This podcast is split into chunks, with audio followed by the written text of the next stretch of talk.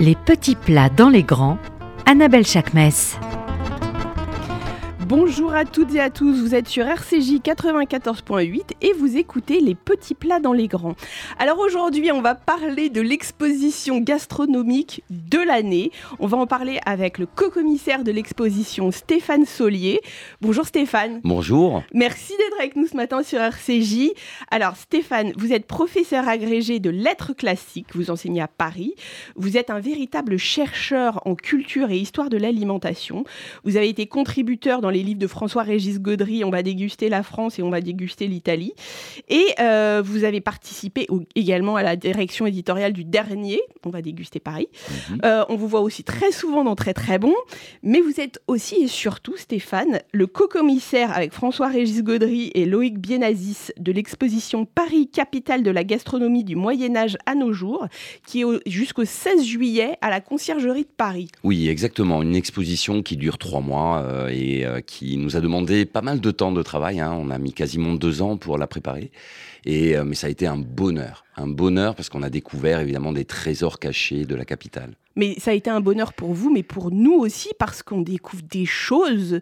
Mais c'est, alors j'imagine la charge de travail colossale. en fait, c'est un vrai parcours dans le temps. On commence au Moyen Âge et on n'imagine pas qu'au Moyen Âge, euh, enfin, à quel point la gastronomie est déjà présente? La gastronomie, alors la cuisine médiévale est très très euh, présente et très connue. Hein. Elle a fait l'objet de mm, pas mal de mm, mm, recherches, mais c'est vrai que euh, elle, euh, elle, elle est traversée par des un peu des stéréotypes. On a des visions un peu comme ça, cuisine épicée, cuisine aigre douce, qu'aujourd'hui on aurait du mal à consommer. Et en fait, la cuisine médiévale est beaucoup plus riche que cela. notamment, en fait, le point de départ de l'exposition, c'est effectivement pour justifier le lieu. La conciergerie, c'était le palais des rois, euh, le palais de la cité, donc palais des rois au Moyen Âge, avant qu'il déménage au Louvre, à Vincennes et puis à Versailles sous Louis XIV. Et euh, il se trouve que euh, le, le lieu même a été le cadre d'un repas incroyable qui permet de dire que Paris, dès 1378, grosso modo, devient un lieu de réception exceptionnel et où l'on invente, le roi de France de l'époque, Charles V, invente ce que aujourd'hui euh, Laurent Fabius appelle la gastronodiplomatie, et pas gastrodiplomatie, il préfère gastronodiplomatie, c'est-à-dire une sorte de défense d'un pouvoir soft power euh, par la nourriture. Et euh, il s'est, euh, pour cette occasion qui est le point de départ de l'exposition, il s'est accordé les services d'un chef, du grand chef de l'époque qui était Taïwan, Guillaume Tirel dit Taïwan, qui est le maître que, le grand chef de cuisine qui a participé à l'écriture du premier livre best-seller de la cuisine française, qui est Le Viandier. Et euh, à travers euh, cette euh, association, en quelque sorte, entre le pouvoir royal et le grand cuisinier Taïwan, on va découvrir que, et on a découvert, et il est dans l'exposition, un menu de l'époque sur papier coton avec l'encre qu'on a trouvé dans les archives du Nord. Donc dans ce menu, vous avez un service extrêmement abondant, comme c'était le cas à l'époque, mais on découvre à l'intérieur de, chacun des services des plats incroyables, euh, avec bien sûr beaucoup de viande, parce que c'était évidemment la qualité d'un repas aristocratique de l'époque, mais aussi avec énormément de légumes, euh, des porées, donc des sortes de soupe ragoût avec euh, du poireau, mais d'autres légumes, des pois, etc. Et tout un jeu, donc une, un jeu esthétique aussi, puisque Taïwan, pour l'occasion, avait travaillé sur des couleurs. Et donc chacun Hum, chacun des services, il y avait trois services parce que l'empereur euh, du Saint-Empire germanique qui était invité euh, à ce repas, euh, Charles IV, l'empereur avait la goutte et donc on avait réduit un peu les services. Au lieu de quatre services, il y avait trois services. Et à chacun de ces services, on découvre donc des plats incroyables avec des jeux d'illusion, par exemple un chapon à la salamine, donc c'est un chapon, une volaille très grasse, mais avec soit des lamproies, soit mmh. Euh, des anguilles, pour montrer aussi que le goût était très particulier. Évidemment, mélange de viande et de, et de poisson, aujourd'hui, on aurait un petit peu de mal, mais on était un mercredi, jour maigre et jour gras. En fait, mm, mm, on mm. permettait aux plus dévots euh, de, de, des participants de choisir en fonction de leur dévotion s'ils voulaient être plus vers le maigre ou plus vers le gras. Mais c'est dingue parce que euh, on parle de euh, on parle de, de, banquets, ça veut dire que c'était des repas qui duraient. Euh, Alors les banquets pouvaient durer très très longtemps, d'autant que chaque service était entrecoupé d'entremets. Alors attention, entremets aujourd'hui on pense à un plat, les entremets et à, à ce moment-là en 1378 il y a eu deux entremets entre le premier et le deuxième service, entre le deuxième et le troisième, c'était des spectacles des spectacles musicaux, des spectacles euh, théâtraux. Et en, l'occurrence, on a une documentation extrêmement euh, précise sur ce qui s'est passé à ce moment-là. Euh, les entremets, il y avait eu reconstitution d'une sorte de fleuve, de mer, avec des bateaux qui circulaient au milieu, parce que le roi de France voulait montrer à son oncle l'empereur du Saint-Empire germanique, que la France était digne de participer aux croisades. Donc vous aviez premier entremets une reconstitution d'un voyage des croisades euh, et deuxième entremets, la prise de Jérusalem. Donc pour montrer que euh, voilà, il y avait tout un spectacle, c'était de l'ordre de l'illusion, de la théâtralité, du spectacle, spectacle des yeux, spectacle du palais, puisque euh, comme je vous disais, les, les, plats étaient extrêmement somptueux. On a dans chacun des services des plats avec des feuilles d'or, par exemple des figues farcies avec des feuilles d'or, des ragoûts qui sont colorés. Alors on s'est étonné, on se dit mais comment c'est possible? On a dans le menu euh, des euh, civets bleus, des civets rouges et des civets blancs. un civet bleu, alors il va falloir m'en dire plus parce que là, alors, le civet, bleu, donc c'était de la viande hein, et le, bleu, nous avons demandé au grand spécialiste de la cuisine médiévale qui est Bruno Loriou et qui nous a expliqué que pour obtenir le bleu, on avait, ils avaient à disposition notamment une sorte de tournesol. Alors ne pas penser du tout au tournesol d'aujourd'hui, mais une sorte de tournesol et avec les graines, on obtenait un bleu on a fait une reconstitution de ce repas il y a 15 jours à la conciergerie. Je peux vous garantir que c'est bluffant. Et là, on touche du doigt aussi un imaginaire. C'est-à-dire qu'aujourd'hui, on ne peut pas manger bleu parce que le bleu nous renvoie euh, à quelque chose de l'ordre du non naturel, presque du poison on pourrait dire.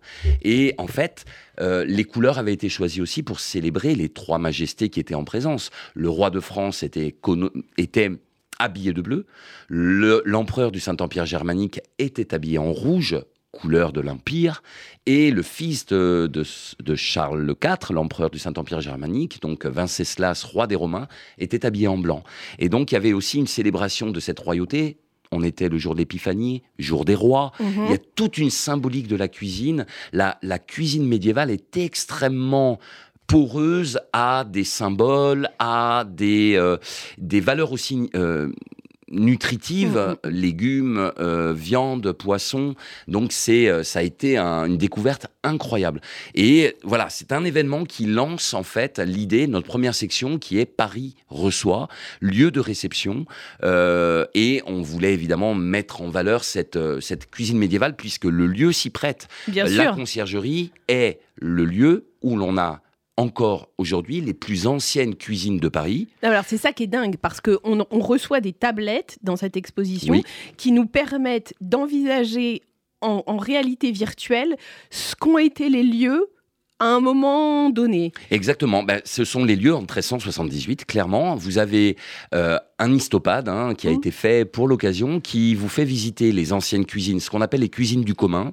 C'est-à-dire que à la, au niveau de la conciergerie, en fait, vous aviez ce qu'on appelle la salle des gens d'armes, qui était donc l'escorte, la garde euh, militaire qui euh, gardait le palais royal. Et évidemment, il s'agissait du gendarme, gendarme. gendarme qui a donné l'expression gendarme, hein, le, le mot gendarme d'aujourd'hui. Et la grande salle dans laquelle nous avons notre exposition était le réfectoire. Mais pour nourrir tous ces gens, il fallait des cuisines. Et sur le côté droit de, cette salle, vous pouvez visiter, elles ont été restaurées il y a 3-4 ans, les cuisines du commun. Donc ce sont quatre grandes cheminées, c'est une salle immense. Et avec l'histopade, vous avez la reconstitution de chacune des cheminées avec chacune des spécialités. Vous aviez une cheminée pour les rôtisseries, cheminée pour les soupes, cheminée pour les ragoûts, cheminée pour les légumes. Et euh, avec la la, reconstitution en 3D, vous avez... Vous, on, s'y croit. Hein. Vous, y, hein. croyez, exactement. On y est. Donc, euh, c'est cette cuisine du commun, elle n'était qu'une partie de l'organisation de bouche du palais, puisque à l'étage, qui est aujourd'hui la salle des pas perdus du palais de justice, il y avait la grande salle, la salle royale, et attenante à cette grande salle, il y avait la cuisine royale. Donc pour, on sait que pour le le banquet de 1378, du 6 janvier 1378, les deux cuisines ont été euh, sollicitées parce qu'il y avait le, banquet, euh, il y avait 800 à 1000 personnes invitées à ce grand banquet royal. Donc les deux cuisines ont été sollicitées. Alors quand on avance un peu dans le temps, en 1500, 1600, on se rend compte qu'il y a deux personnalités qui ont vraiment marqué la gastronomie parisienne, qui sont Catherine de Médicis et Louis XIV. Oui, nous voulions absolument que ces deux rois et reines euh, apparaissent dans l'exposition. Pourquoi? D'abord, Catherine de Médicis a, été reçue à Paris par la municipalité parisienne en 1549 et elle est, elle est reçue euh, à l'évêché de Paris par la municipalité. Euh, Catherine de Médicis, on la connaît pour sa grande gourmandise reine euh, d'origine toscane. La légende, les mythes racontent qu'elle euh, elle aurait introduit en France euh, des produits et des usages qui auraient modernisé la cuisine française. Aujourd'hui, les historiens sont un peu plus sceptiques et reviennent un peu sur ces mythologies, mais il n'empêche que c'était une grande gourmande. Et on voulait faire un petit clin d'œil à cette gourmandise-là. Elle, on dit qu'elle a introduit la fourchette en France. on revient aussi sur ce mythe parce que la fourchette va vraiment s'imposer au XVIIe siècle. Mhm. plutôt euh, à Paris et puis en France. Mais en tout cas, on voulait qu'elle y soit. Et ce qui est extraordinaire, c'est que nous n'avons pas le menu de ce repas de 1549, mais nous avons trouvé, et il est dans l'exposition, un livre de dépenses dans lequel nous avons des quantités incroyables qui ont été achetées pour ce repas-là. Et dans ce livre de dépenses, qui est très intéressant, nous avons notamment dans la liste des, des, des, gibiers qui sont euh, servis, euh, des pans, des cygnes, euh, des poules, etc., nous avons des poules d'Inde. Et c'est l'une des premières occurrence dans la langue française de cette poule d'Inde qu'on appelle aujourd'hui la dinde, hein, qui mmh. évidemment vient des Indes, c'est-à-dire du Nouveau Monde, euh, d'Amérique. Et euh, c'est l'une des premières occurrences où l'on voit que on commence à consommer ce volatile euh, du Nouveau Monde. Et dans la vitrine sur Catherine de Médicis, il y a aussi une assiette, un usage très nouveau pour Paris et pour la France ensuite, puisqu'au Moyen Âge, il n'y avait pas d'assiette individuelle. Euh, les convives mangeaient sur ce que l'on appelle des tranchoirs, c'est-à-dire des tranches de pain qui servaient en fait à recevoir les, euh, mm, parties des plats qui étaient au milieu. C'était un service à la française, donc on mettait l'ensemble du menu au centre de la table et chacun des convives, en fonction de son statut et de euh, son appétit, prenait, se servait de ce qu'il voulait. Et les ingrédients étaient posés sur le tranchoir. À partir de Catherine de Médicis, nous avons des assiettes individuelles euh, donc individualisation euh, du, repas. Et euh, donc il était intéressant de montrer cette, cette, ces nouveautés, cette évolution de l'art de la table et de la manière de manger. Et pour Louis XIV, évidemment, au XVIIe siècle, Louis XIV on sait qu'il a, déplacé le siège royal vers Versailles. Euh, il a fallu attendre deux ans avant qu'il soit reçu à Paris parce qu'il était malade. Et en euh, euh, pardon, 1687, il est reçu par la municipalité euh, parisienne qui lui euh, organise à l'hôtel de ville un somptueux repas. Idem, nous n'avons pas le détail du menu, nous avons des documents qui nous montrent l'organisation, la disposition en fer à cheval, nous avons un petit tableau qui montre la grande table ronde euh, où était reçu Louis XIV. nous voulions que Louis XIV soit présent même s'il est, allez, on va dire versaillais, pas mmh, parisien, mmh. parisien, mais l'exposition porte sur Paris et l'île de France, hein, le terroir francilien. Pourquoi? Parce que Louis XIV est connu pour être un gourmet, pas un gourmand. Il aimait beaucoup ce que l'on appelle aujourd'hui les primeurs. Et il avait demandé à son jardinier, le jardinier du roi, Jean-Baptiste Laquintini, de euh, faire en sorte qu'il y ait des produits par un forçage des cultures, des produits hors saison, extrêmement fins, extrêmement raffinés, les petits pois, les asperges, les fraises hors saison. Et euh, Louis XIV euh, avait créé évidemment un faste en tant que roi soleil, évidemment un faste de la table. Et dans notre exposition, nous avons notamment le bâton de, du maître d'hôtel de la maison de Marie-Thérèse d'Autriche, qui était ce bâton un peu qui scandait les, le, le rythme des services à la table du roi. Et donc, il, il, il fait partie de l'histoire gastronomique de Paris par les apports du jardinier du roi, mais aussi par le luxe qu'il a imposé à sa table. Alors, on va, on va avancer un petit peu aussi. Mhm. On va aller en 1810 avec le festin du mariage de Napoléon Ier et Marie-Louise et la véritable invention de la gastrodiplomatie. Exactement. Alors, euh, étonnamment, euh, Napoléon apparaît dans notre euh, exposition. Napoléon Ier n'était pas un gourmand, détestait rester à table. Hein. grosso modo, s'il pouvait rester un quart d'heure, 20 minutes maximum, il avait des plats fétiches, mais c'était des plats vraiment pas très, très élaborés. en revanche, il a eu une grande, grande préscience, en quelque sorte. Il savait que le luxe de la table pouvait servir euh, les fastes de l'Empire et servir euh, la diplomatie à, l'extérieur.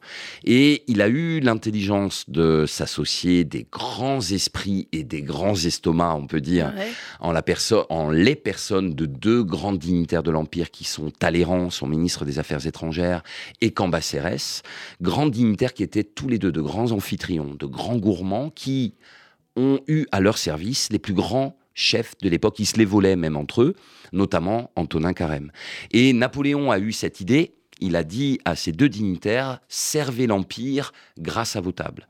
Donc il a eu euh, ces deux grands personnages qui ont servi sa table. Alors, dans l'exposition, nous présentons quand même un repas fastueux de Napoléon Ier, c'est celui de 1810. Il a divorcé de Joséphine de Beauharnais, qui ne pouvait pas lui donner d'héritier. Il choisit une héritière des grandes couronnes de l'Europe, euh, à savoir euh, Marie-Louise d'Autriche, et euh, évidemment l'empire cette fois qui devient un empire qui entre dans les familles royales par ce mariage-là, doit se montrer en spectacle. Et donc nous avons une, une reproduction d'un tableau de Fontainebleau qui montre cette tablée extraordinaire, mais surtout nous avons trois euh, exemples du grand vermeil, qui est ce service en vermeil, c'est-à-dire argent mmh, recouvert d'or, euh, offert par la mairie de Paris euh, aux Tuileries pour célébrer ce mariage fastueux. Donc on a la cuisine, la gastronodiplomatie qui se met en, scène et en place grâce à Napoléon Ier. En 1900, il y a un, un véritable banquet des maires de France pour l'Expo universelle et Potel et Chabot, donc qui visiblement existait déjà à l'époque, Exactement. fait un repas pour 20 000 personnes. 22 000 maires ont euh, accepté l'invitation du président de la République au, au, jardin des Tuileries en 1h15. Potel et Chabot sert, alors évidemment avec un, nombre extraordinaire de, serviteurs, de, de, personnes au service des maires, et ils servent un repas qui célèbre l'unité de la République. Euh, en 1900, l'exposition universelle doit montrer que la nation française est unie. Et nous avons dans l'exposition le menu qui nous montre des emprunts à toutes les régions de France avec des litres et des litres de mayonnaise, ce qui nous étonne. Et même, quand on regarde les quantités, 50 000 bouteilles de vin pour 22 000 euh, idylle. Euh, on se rend compte de la consommation d'alcool euh, à l'époque. Alors évidemment, il faut penser que c'est un alcool moins fort qu'aujourd'hui, 9 degrés à peu près. Mais en tout cas, c'est un, c'est extraordinaire ce, ce, banquet des maires de France parce qu'en fait, comme c'est au sein de l'exposition universelle, vous imaginez que tous les représentants des autres pays se, assistent à, une mise en scène de l'unité du pays avec 22 000 maires qui consomment français, qui euh, euh, célèbrent l'unité à Paris, capitale euh, et capitale politique avec les maires et capitale gastronomique. C'est un tour de force en une heure et quart de servir tous ces gens. C'est dingue, c'est dingue. Alors, il nous reste cinq minutes. On va les faire sur l'autre partie de l'exposition qui est le ventre de Paris. Mhm. Le ventre de Paris, ça veut dire quoi, Stéphane? Avec les différentes halles, euh, euh, même une fois encore, on est plus large sur l'île de France parce qu'il y a Baltard, il y a plein de choses. Il y a un vrai terroir francilien. Oui, en fait, si Paris reçoit si bien, euh, et notamment ses élites, mais pas que, hein, le petit peuple parisien peut accéder à des richesses euh, du, terroir francilien, c'est parce qu'il y a tout un écosystème extrêmement efficace, moderne, à mm, partir mm, du 19e, mm. qui est présent au cœur de Paris. Euh, ce système efficace, cet écosystème efficace, c'est bien sûr un marché, euh, marché qui existe depuis le XIIe siècle. Hein. On a des traces, on sait que Louis VI le Gros prévoit, rassemble plusieurs marchés qui étaient disséminés dans Paris, au cœur de Paris, dans un terrain euh, marécageux qui s'appelle Champeau. Et il y a un marché qui est installé là, qui petit à petit va se moderniser avec une enceinte, et puis après avec des maisons euh, sur piliers, ce qu'on appelait les piliers des Halles. Et puis, euh, la population augmentant, hein, on arrive à quasiment 2 millions et demi d'habitants à Paris à la fin du 19e. Napoléon III, l'empereur du, du Second Empire, décide que Paris doit se doter euh, d'un marché extrêmement moderne en architecture et même en organisation. Et il demande à Victor Baltard, donc, de, euh, il lui demande des parapluies de métal. Donc, euh, il a visité Londres, il a vu avec son épouse le Crystal Palace, il est fasciné par les architectures en métal, en fonte, en verre, et il demande à Victor Baltard de créer 12 pavillons au Champeau, donc euh, au mmh, quartier des. Halles actuelles, qui vont être faits en 20 ans, hein, de 50, 1854 à, 1900, à 1874, plus deux autres pavillons qui seront près de la Bourse du commerce d'aujourd'hui, la Fondation Pinault, euh, qui seront eux créés plutôt dans les années 30-40. Et ces pavillons sont extraordinairement bien organisés il y a l'avenue euh, des becs de gaz, de l'eau courante qui permet de nettoyer, d'éclairer, etc. Toute une organisation qui repose sur des hommes et des femmes. Les forts des Halles, bien sûr, on pense, mais les femmes sont au cœur de l'écosystème des Halles. J'adore quand euh, vous dites ça, Stéphane. Ah, mais elles sont, mais les Halles n'auraient rien été s'il n'y avait pas eu les femmes, les marchandes des Halles et parmi lesquels on élisait une reine des Halles hein, qui euh, avait pour euh, mission de faire visiter les Halles à des grands dignitaires, des princes, des présidents euh, d'États étrangers qui venaient visiter ce temple de la modernité. Et ce temple de la modernité, il fait venir des richesses des terroirs franciliens. On a reconstitué une carte avec, si je vous dis aujourd'hui, euh, le chou de pontoise, les cerises ça, de c'est passionnant cette carte. Les asperges d'Argenteuil, euh, le brie de Meaux, évidemment, on le connaît, le la brie de, la menthe de Milly-la-Forêt, le brie de Melun. Euh, on a énormément de choses, donc on les a un peu ressuscités, même si encore aujourd'hui il y a des producteurs. il y a des producteurs de ces produits-là. Il faut aller les chercher parce que ils ont encore le courage de produire ces petits produits. Certains restaurateurs, euh, restaurants les produisent encore aujourd'hui. Et donc, on a reconstitué une sorte d'épicerie. Vous pouvez même sentir certaines odeurs de la menthe de Milly, les roses de Provins, euh, pour montrer cette richesse. Richesse même viticole. Hein. Il faut savoir que sous Saint-Louis, euh, le, la, viticulture était la première viticulture de France. il y avait des vins dans toutes les régions d'Île-de-France. Donc, c'est un terroir extrêmement riche. Et on a mis un peu en exergue, un peu en relief un produit en particulier qui a eu un, destin incroyable, c'est l'asperge d'Argenteuil, hein, qui a occasionné même euh, chez Christophe la production à la demande des restaurants parisiens de pinces à asperges, de pelles à asperges, etc par l'asperge d'Argenteuil a été poussé par celui qu'on appelle le parmentier euh, de l'asperge, qui s'appelait Louis Léraud, qui a fait des croisements euh, variétals, hein, qui a obtenu cette asperge d'Argenteuil blanche avec un turion violet, qu'on voit représenté même dans les arts, hein, puisque euh, Monet a, a, représenté une botte d'asperge d'Argenteuil. Et on a même dans l'expo un exemplaire de 1866, 600 grammes, euh, conservé dans le formol, qui était au musée de la Courneuve. Hein, et on voit que les producteurs faisaient un peu la compétition pour avoir la plus grosse asperge. Il y avait des concours d'asperges. Et on a retrouvé des asperges d'Argenteuil dans des menus de Buckingham Palace, présents dans l'expo, dans des euh, menus de l'ambassade de France en Russie, euh, fin 19e, début 20e. L'asperge d'Argenteuil a eu un succès incroyable. Je suis tellement désolée Stéphane, on va devoir s'arrêter là. Alors ça veut dire qu'il y a aussi toute une partie sur, les bistrots, sur, les, bouillons. Euh, sur Paris a inventé le restaurant, on raconte toute l'invention du restaurant. Ça, veut dire que les gens vont être obligés de venir parce que ce que vous nous avez raconté ce matin était tellement passionnant Stéphane qu'il faut aller voir cette exposition Paris, capitale de la gastronomie euh, du Moyen Âge à, nos, jours.